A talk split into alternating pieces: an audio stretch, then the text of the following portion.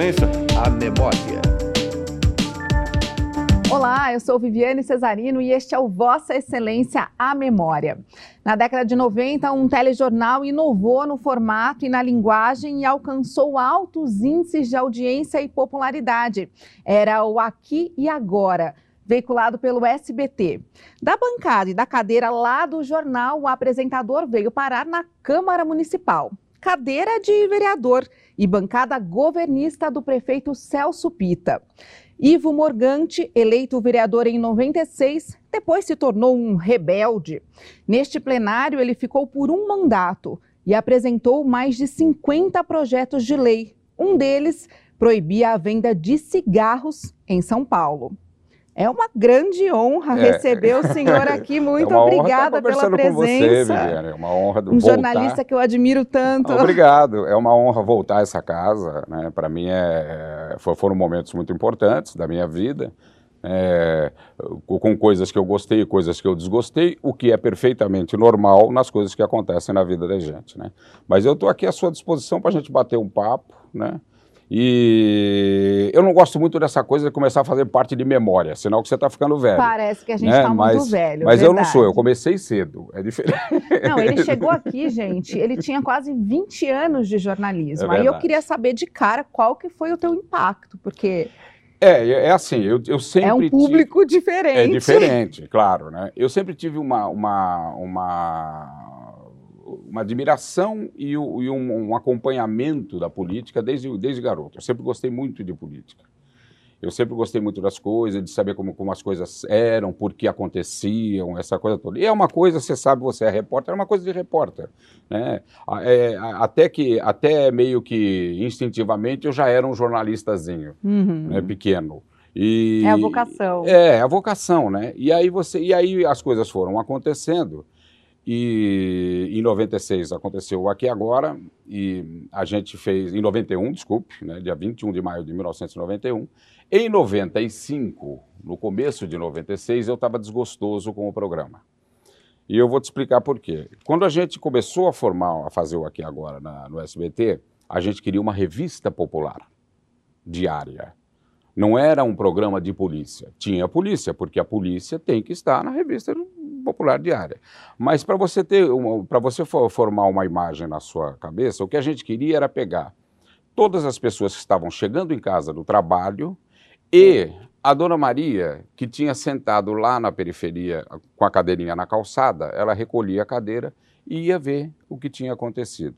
E pela primeira vez, de verdade, alguém colocou as notícias na linguagem que as pessoas menos favorecidas ou por, por pouca educação, ou por condição financeira, elas podiam entender.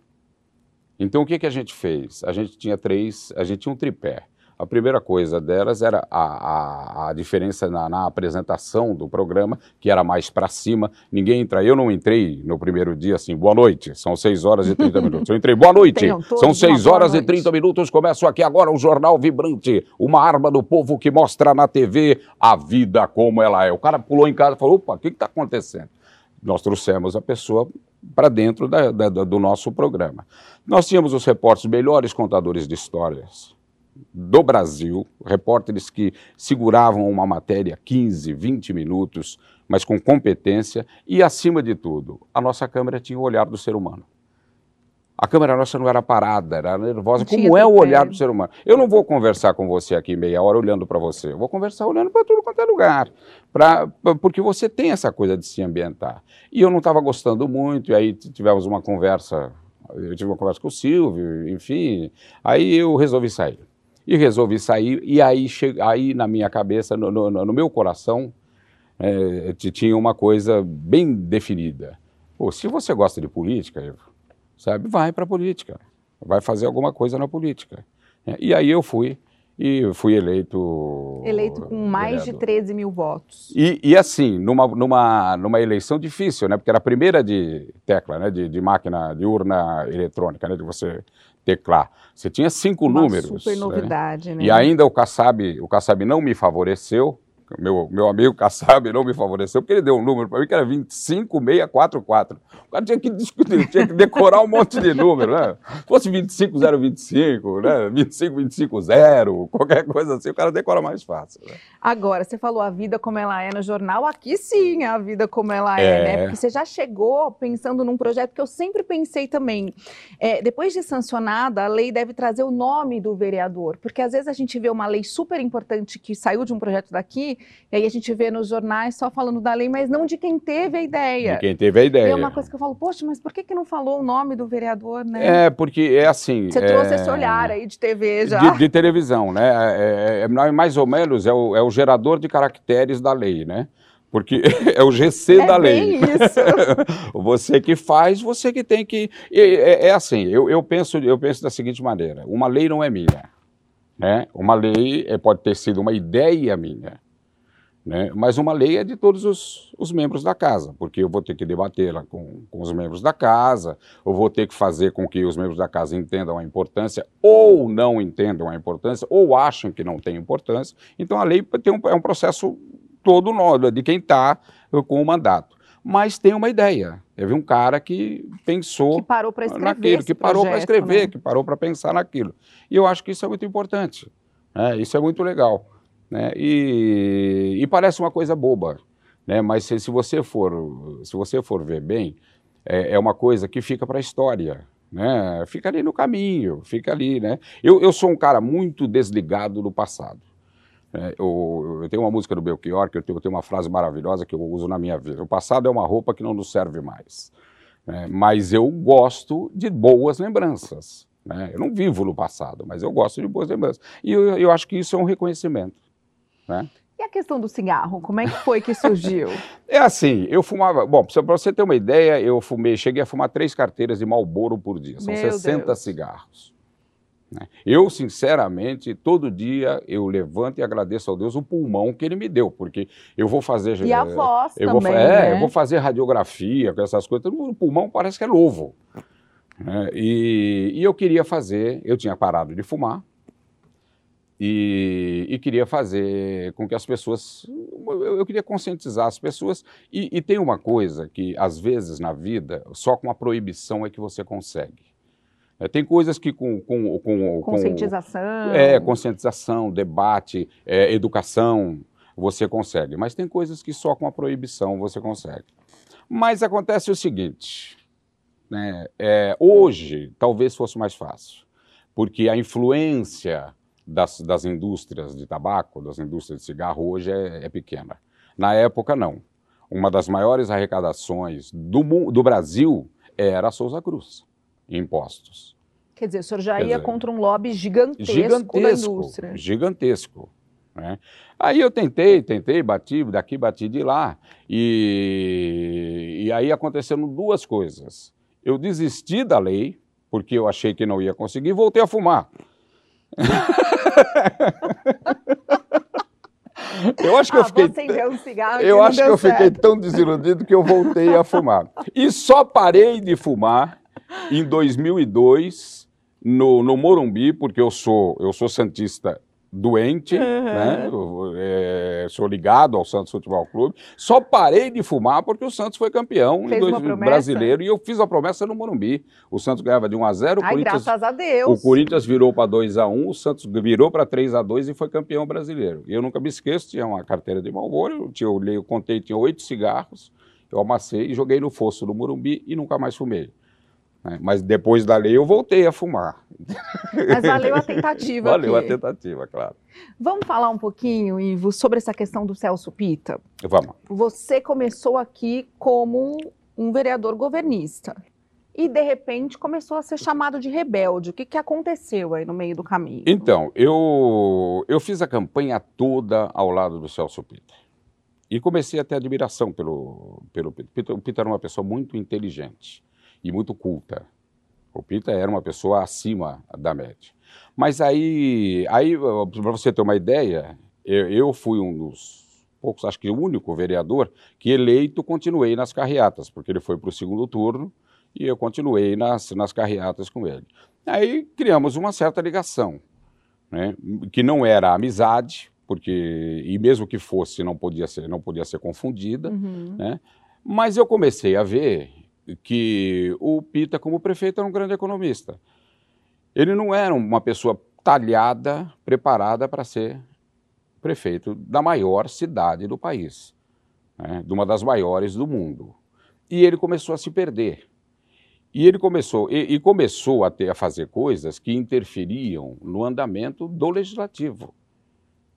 Por quê? Porque ele não tinha uma convivência. É, a, a política é a arte de conversar, né? é a arte de você parlamentar. A arte do consenso. Ah, É a arte do consenso. Né? É, o, o- existe a- o, o ditado, né, em medium virtus, a virtude está no meio, está no equilíbrio. né? E ele não tinha essa coisa e foi se, foi se perdendo. Aí a gente criou aqui um grupo de rebeldes. Eu acho que essa casa te- teve poucas vezes na história da Câmara Municipal, teve a efervescência que teve numa- na, na- legislatura de 97 a 2000. E a gente fez um monte de Fez coisas um monte aqui de loucura. de, de loucuras e tal, e que, mas a, a intenção precípua ou primordial era que você falasse, ô cara, você está comandando, a, você tá comandando a maior cidade do país, cara, sabe? Não é, você não tá, você não tá mais na Secretaria de Finanças, sabe? Você está comandando uma cidade, né, que, que é difícil de comandar, que é historicamente uma cidade que, que tem imposições. Por quê? Porque uma cidade que é industrial, que é empresarial, como é São Paulo, tem um peso. Né? Infelizmente, a gente acabou de dizer aqui, né? A Souza Cruz, sob hipótese nenhuma, ia deixar que eu que passasse a minha, a minha, o meu projeto de, de- de, eh, acabar o com o cigarro. cigarro, proibir o cigarro em, em São Paulo. Mas aí passou. Aí passou um pouco essa efervescência, e aí eu comecei a ver algumas outras coisas. Né? É, e aí eu, de uma certa forma, não mais com aquela intensidade que eu tinha no começo do, do, do mandato, mas aí eu voltei a, a, ficar, a, a, a ficar com o prefeito. Talvez nem ficar com o prefeito. certo? Eu, eu vi uma coisa, e não tenho o menor problema em falar, eu vi uma coisa acontecendo que, graças a Deus, Deus me fez com algumas coisas, Deus me fez com muita coisa ruim, certo? Eu tenho, muito, eu tenho muitos defeitos, mas fez com algumas virtudes. Dentre elas é eu não ter o menor preconceito de absolutamente nada. Sabe, eu vim no mundo para viver a minha vida, você veio no mundo para viver a sua, você vai viver da sua maneira. A, su- a cor da sua pele não me, não me importa, a sua orientação sexual não me importa. O que me importa é o seu caráter e a empatia que eu tenho com você. Porque se eu não tiver empatia também, eu vou me separar de você. Seja você negro, amarelo, homossexual, o, o, o que for. Então, eu via um preconceito. O senhor está dizendo que nessa questão da resistência, que muitas vezes ao prefeito Celso Pita, o senhor enxergava um racismo? Eu enxergava um racismo velado a princípio, mas depois que começou a ter. Não, não- havia, claro, uma manifestação plenária de, de, de púlpito. É claro, não havia. Não havia uma, um discurso disso, mas você via. Né?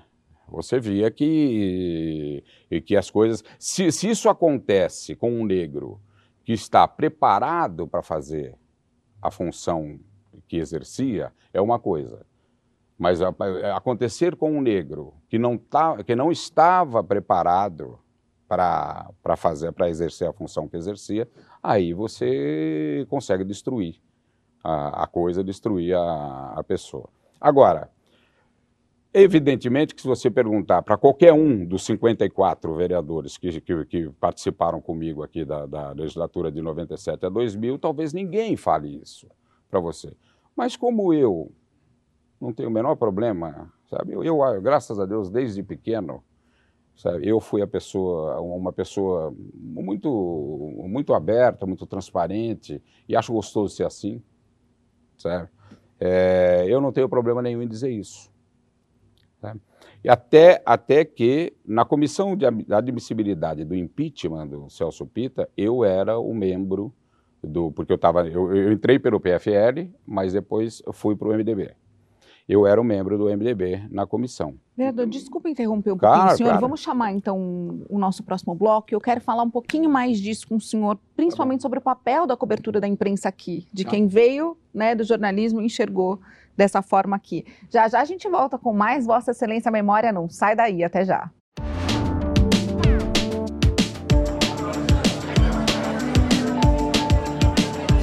Vossa Excelência, a memória.